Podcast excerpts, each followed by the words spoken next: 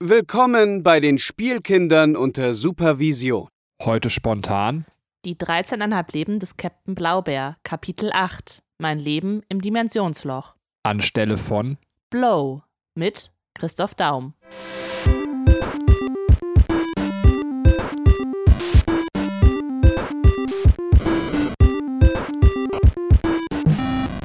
Hallo und herzlich willkommen zu einer neuen Folge der Spielkinder unter Supervision am Ostermontag. Heute soll es wieder um die 13,5 Leben des Captain Blaubeer gehen und wir sind diesmal im Kapitel Mein Leben im Dimensionsloch. Ich habe die Kapitelanzahl nicht gesagt, weil ich weiß sie nicht, aber mit mir im Studio ist meine wundervolle Ehefrau, die jetzt gleich sagen kann, wie das Kapitel lautet. Hallo Katrin. Hallo, Kapitel 8. Geil. Und der Christoph, der konnte leider nicht, äh, der musste irgendwie zum Friseur, der hat irgendwas von, von Haare schneiden, irgendwas mit seinen Haaren gefaselt. Ich habe keine Ahnung, nicht gerafft, was der Mann wollte. Ähm, Ja gut, aber dann, dafür könntet ihr freuen. Dafür machen wir jetzt weiter mit dem Captain Blaubeer. ich muss mal ganz kurz sagen, äh, Katrin hat äh, genug Humor und hat gesagt, für Karfreitag ähm, steht Steuer machen bei uns auf dem ähm, Plan, weil Karfreitag ja eh schon so ein sadder freier Tag ist, äh, Feiertag, freier Tag. Ähm, Feiertag. ein trauriger Feiertag. Ja, ich wäre so gern tanzen gegangen, aber gut, ist halt Karfreitag, ne? Und dann haben wir versucht, Karfreitag die Steuer zu machen. Und wir sind so, wir gehören zu der privilegierten Schicht an Menschen, die über das Jahr meistens zu viel Steuern zahlen. Das heißt, wenn wir Steuer machen, kriegen wir was wieder. Und ähm, ich habe mich gefragt, wie scheiße ist es eigentlich, also es ist ja so schon, es tut wirklich weh und wird eigentlich gar nicht so schlecht dafür bezahlt, dass man sagt, man sitzt vielleicht dann zweieinhalb, drei Stunden da und ist dann mit der Steuer fertig. Aber wie scheiße muss das bitte eigentlich sein, wenn du deine Steuer machst? Und du musst am Ende auch noch dem Staat was dafür geben. Also es ist eh schon so, so ein Pain in the ass quasi, dieser Prozess. Und wenn du dann noch irgendwie zahlen musst, ey, ich glaube, ich würde mich einfach exekutieren, statt Steuer zu machen. Ja, wenn du so wenig äh, verdienst, äh, dass es äh, blöd ist und du noch was abgeben musst, dann machst du auch einfach gar nicht. Ich glaube, wenn man sie gar nicht macht, muss man sie auch gar nicht machen, oder? Doch, doch, doch, doch. doch. Ich glaube, man kann das nachträglich anfordern. Also, ähm, Ich also glaube, wenn kenn- du es einmal gemacht hast, musst du es machen. Okay, das ist wieder gefährliches Halbwissen, ne? Nicht, dass jetzt irgendwer sich darauf beruft. Aber die Katrin bei den Spielkindern, die hat gesagt, dass. ich weiß noch, eine Kollegin hatte nie die Steuer gemacht und die war so alt wie ich. Und mm, das war jetzt vor, weiß ich nicht, zwei, drei Jahren oder so. Ja, ich ich habe auch so einen Kollegen, der einfach nie die Steuer gemacht hat und die haben das auch nie angefragt, aber ich dachte mir auch so, ja klar fragen die das nicht an, Typ. Ähm, weil wenn du die letzten fünf Jahre irgendwie keine Steuer gemacht hast, wirst du im Schnitt quasi so ungefähr wahrscheinlich so um die 10.000 bis 12.000 Euro gerade dir durch die Lappen gehen lassen haben. Also so. Und das ist dann schon ein bisschen dumm, das nicht zu tun. Also Ja, und für die Leute, die es vielleicht dann machen müssen, weil sie so super viel verdienen und super reich sind, da gibt es bestimmt dann Leute, die das für die machen, oder? Ja. Das ist meine Theorie. ja, ich glaube, man kann das eh. Also es gibt, ich kenne genug Leute, die äh, tatsächlich auch Leute haben, die denen die Steuer machen. Aber ich glaube, das ist gar nicht viel unaufwendiger, als es selber zu machen, weil du musst ja trotzdem den ganzen. Das Nervige ist ja nicht dieses Ausfüllen der Formulare. Ja. Ich will jetzt auch nicht länger, das wird hier sonst der große Steuerpodcast. ähm, sondern das Nervige ist ja eigentlich, dass man die ganze Scheiße wieder ransuchen muss von, wo habe ich, äh, weiß ich nicht, meine Telefonrechnung aus dem letzten Jahr, oh, was kostet nochmal meine Haftpflichtversicherung und so ein Kack so. Ja. Und äh, das ist ja das, was du eh auch machen musst, wenn du es jemand anders übergibst. Also Ja. für mich würde sich quasi zurzeit jetzt nichts erledigen, was äh, irgendwie angenehmer oder unangenehmer wird. Ja, also was vielleicht dann auch noch doof ist, sich mit den ganzen Begrifflichkeiten auseinanderzusetzen. Das ist halt auch immer noch so eine Schwierigkeit, finde ich. Ja gut, aber das klappt ja auch offensichtlich ganz so. Es ist bei mir ja bis jetzt so, dass ich irgendwie draufklicke und so, ja, verstehe ich nicht. Okay, mache ich jetzt trotzdem. Okay, hat geklappt offensichtlich. Also wahrscheinlich kann man jetzt Das ist auch der Grund, weshalb du immer so viel Steuer zurückbezahlt kommst. Oh, ich habe 100.000 Euro Steuer zurückgekriegt. Wie cool. so Nicht- viel habe ich gar nicht verdient. nicht, dass jetzt jemand denkt, wir kriegen 100.000 Euro Steuer zurück. So, ähm, Aber das wäre nice. sagen wir jetzt mal was Ja. Dimensionsloch oder wie geht's, wie geht's dir? Möchtest du noch irgendwas erzählen außer Ich aus, könnte von meiner Hose erzählen. ja, erzähl von deinen Hoden, bitte. Ähm, Nein, von meiner Hose. Nicht von meinen Hoden. Sowas besitze ich nicht. Ähm, eine Hose oder Hoden? Erzähl Oh Gott, jetzt. oh. Also ich war bei der Hautärztin bei uns mal, weil ich äh, hier einfach Krebsvorsorge und so mal wieder da war. Und mir ist dann aufgefallen, also ich habe ja meine Hose ausgezogen, wie ich meine Hose halt immer ausziehe. Also Hose runter und dann mit den Füßen so drauf trampeln, bis sie von den Beinen weg ist. Meine Ärztin hat mir so ein bisschen irritiert angeguckt, weil es war, glaube ich, nicht die normale Art ist, eine Hose auszuziehen. Also es war nicht so ordentlich gewesen. Wow. So. Aber die, guckt, glaube ich, eh immer super irritiert. Also als ich mir letztens an die Klöten packen musste, war sie auch, sah sie super irritiert aus. Ich dachte so, was geht denn bei dir? Ich, also manchmal denke ich, ich möchte so, Du hättest sie dabei nicht mit Geldscheinen bewerfen sollen. so mit so einem fetten Bündel an 50ern so. Okay, gut. Sind wir fertig damit? Ähm, dann können wir jetzt über andere Löcher reden. Ja, aber ey, gute Überleitung. Ähm, und zwar äh, das Leben im Dimensionsloch, Kapitel 8. Ähm, und äh, der Blaubär ist vor der Waldspinnenhexe geflohen und in einem Dimensionsloch gelandet. Und Katrin fasst uns jetzt nochmal kurz zusammen, was denn so im Dimensionsloch passiert ist. Okay, es gibt eine ganz kurze Gliederung, aber das fällt jetzt auch nicht sonderlich lang aus, weil das Kapitel, glaube ich, das kürzeste im kompletten Blaubär ist. Ähm, es ist, er gerät in einen Zustand der saloppen Katatonie. Das ist ein Zustand, weil äh, er im Dimensionsloch äh, an jedem Ort in, um, im Universum zur gleichen Zeit ist und das Gehirn ein bisschen überfrachtet davon wäre. Deswegen ist er so ein bisschen ähm, dämlich grinsend auf einem, fliegt er durchs Weltall und landet dann, also purzelt dann endlich äh, in eine andere Dimension und er hatte halt vorher Angst, weil man weiß halt nicht, wo man landet. Er landet äh, in Kuwarts ähm, Dimension der 263. Oh Gott, ich hab schon wieder. Kannst du ja gleich nachschlagen. Ich Genau. weiß auch nicht auswendig. Und äh, ist dann so, ja cool, dann kann ich ja meinen besten Freund suchen und er sieht, okay, es ist gerade der Krönungstag, er weiß, ah, Kuvert äh, ist da ins Dimensionsloch gestürzt, deswegen muss ich jetzt schnell zu ihm hin und ihm warnen und während er auf Kuvert zuläuft, stolperte er über eine Teppichfalte, stolperte er, stolpert er über eine Teppichfalte und schubst seinen besten Freund in das Dimensionsloch. Ähm, also quasi das, was passiert ist in der Vergangenheit mit Kuvert ist, dass er ähm, ja nicht gestolpert ist, sondern von seinem besten Freund geschubst wurde, also im Grunde zum zweiten Mal geschubst wurde. Und äh, weil dann eine aufmüpfige Menge von Galertwesen ihn verfolgt, hüpft der Blaubeer nach, äh, gerät wieder durch diesen äh, Strudel der Salappenkatadonie durch das Universum und landet dann wieder auf der Erde. Und äh, die Waldspinnhexe, also genau in dem Dimensionsloch, aus dem er auch in dem reingesprungen ist, was aber im Rahmen der Unmöglichkeit, der, äh, im Rahmen der Möglichkeit eigentlich unmöglich ist. Also es ist der unwahrscheinlichste Fall. Ähm, und die Waldspinnhexe ist aber nicht mehr da und er bricht einfach erschöpft zusammen und schläft eine Runde.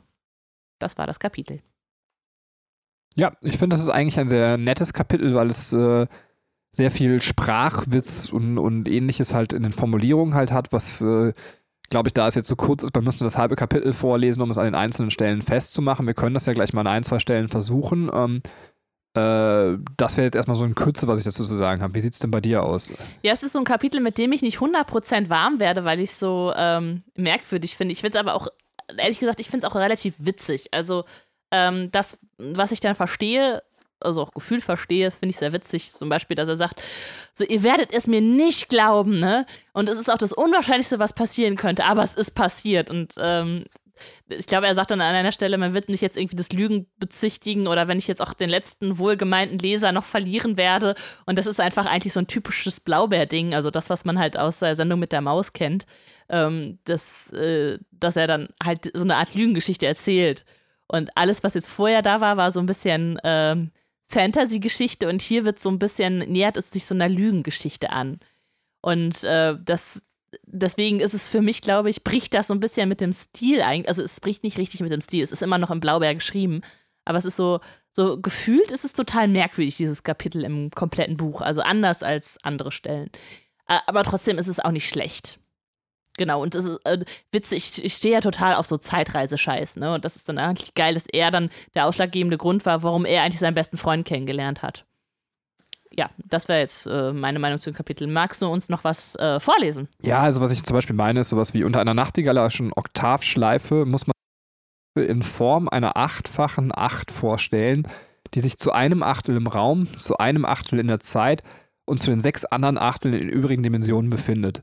Äh, wodurch man sich, während man stürzt, zu jedem Zeitpunkt an jedem Ort des Universums gleichzeitig befindet. Also es ist halt so, ähm, man versteht es natürlich nicht, Ja. aber es ist halt so voller Sprachwitz, also Ja. aber was er mit der Acht an der Stelle zum Beispiel macht. Und ja, äh, die Acht ist ja so ein Symbol für Unendlichkeit. ja, genau.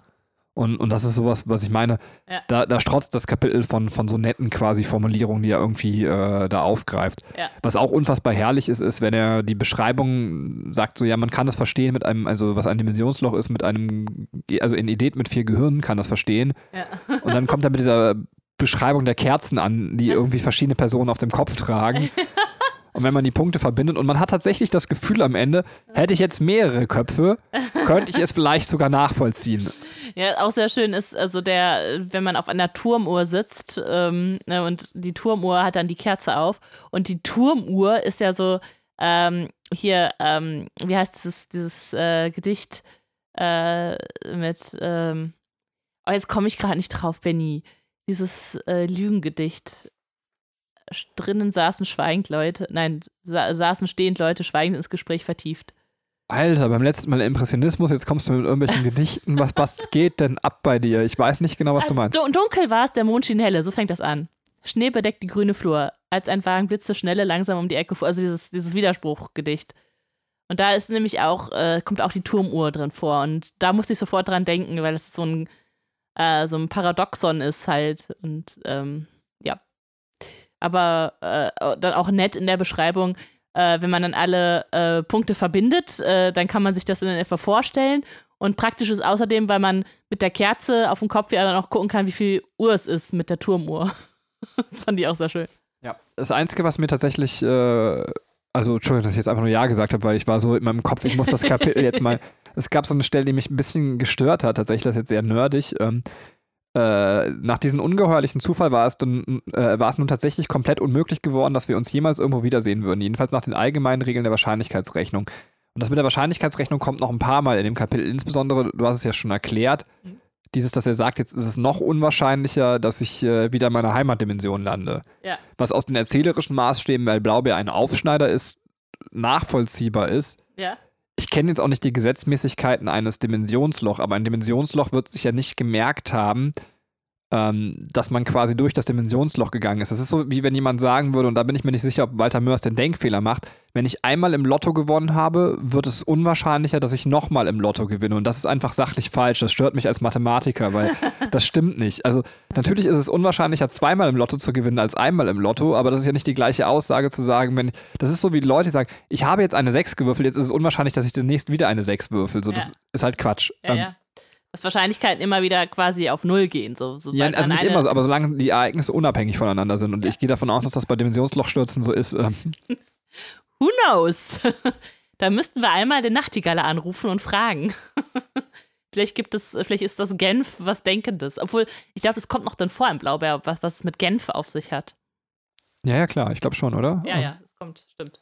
Äh, was ganz cool ist, dass es tatsächlich wieder sowohl einen Rück- als auch einen Vorblick in dem Kapitel gibt. Ähm, mhm wir haben jetzt wie am Anfang tatsächlich nochmal, dass auch schon sowas kommt wie, aber da waren auch Wesen und Dinge, die ich noch nie begegnet war, schwarz vermummte Gestalten, die auf kamelähnlichen Tieren ritten und so weiter. Eine schwebende Stadt. Das heißt, ja. hier wird vorgeschadowt auf die Kapitel, die noch kommen. Und ja, stimmt. Auch das ist cool, wenn man das als Lehrer, also als Lehrer, als Leser, da war ich voll in meiner Rolle, äh, dass man als Leser halt einfach noch nicht unbedingt weiß, dass das jetzt Foreshadowing ist, aber äh, wenn man das Buch natürlich kennt, äh, ja. weiß man das. Und man freut sich halt auch, weil man denkt so, ja cool, das kommt ja noch. Man freut sich sowieso, wenn man dann äh, nochmal so ein bisschen durchblättert und weiß, was alles noch in Zukunft passieren wird und äh, welche coolen Kapitel und coolen Gedanken und Ideen da noch drin verarbeitet sind. Oh Gott, ich bin einfach so krasser Fan. ähm, ja, äh, ich hätte gar nichts von meiner Seite mehr dem hinzuzufügen. Oh, doch, Gibt's da noch? kommt noch bei mir ein bisschen was. Also okay, gut, dann äh, bitteschön. Liebe dann äh, die, die, die, den Lexikon-Abschnitt, den ich jetzt nicht äh, komplett lesen möchte, aber über die Zeitgleichheitsvertunnelung ähm, von Dimensionen. Äh, die uns bekannten Zeit gliedert sich in früher und später, jetzt und gleich, demnächst und vorhin, gestern und heute, morgen, bald, schließlich, einmal, endlich, zuletzt, eins bislang und unterdessen. Äh, was unfassbar schön ist, dass er so, wie er auch also quasi Zeitpunkte so aufgliedert und das geht genauso schön weiter. Liebe ich total diesen Abschnitt. Ähm, ja, das stimmt. Das stimmt. also gehört auch zu diesen Sprachsachen, die ich äh, mag. Ja. Äh, wir haben das Kapitel noch nicht eingeordnet. In die anderen Leben haben wir bis jetzt in Phasen eingeordnet. You're right, ja. Und äh. da hattest du eine sehr gute Idee, deswegen fange ich mit meiner an, weil sie ein bisschen bescheidener ist. Äh, meine ist, äh, dass es so eine Lebensphase ist, wo man sagt, das wäre ein Leben ohne soziale Bindungen, ähm, weil er ja in der süßen Wüste auftaucht und dann sagt, okay, äh, beziehungsweise er taucht eigentlich am Rand des Waldes auf ähm, und äh, sagt letztendlich, ähm, okay, es ist nicht schlimm, ob es jetzt, ob ich in der Vergangenheit bin, in der Zukunft äh, oder in der Gegenwart, weil ich stehe in keinerlei sozialer Verpflichtung. und habe auch keinerlei soziale Kontakte und deswegen ist es egal, wo ich mich zeitlich befinde. Und das fand ich ein ganz interessanter Gedanke, dass man sagt so, ähm, das Wann spielt eigentlich nur eine Rolle, wenn man irgendwie sozial eingebunden ist. Ähm. Und das war jetzt so meine Idee zu sagen, das ist so ein Leben außerhalb der Sozialkontakte, aber Katrin hat viel nettere, einfachere Ja, Idee. ja, obwohl, also es, ist, es hatte ja bei dir eher was Philosophisches, finde ich schon fast. Meins wäre eher so ein bisschen platt.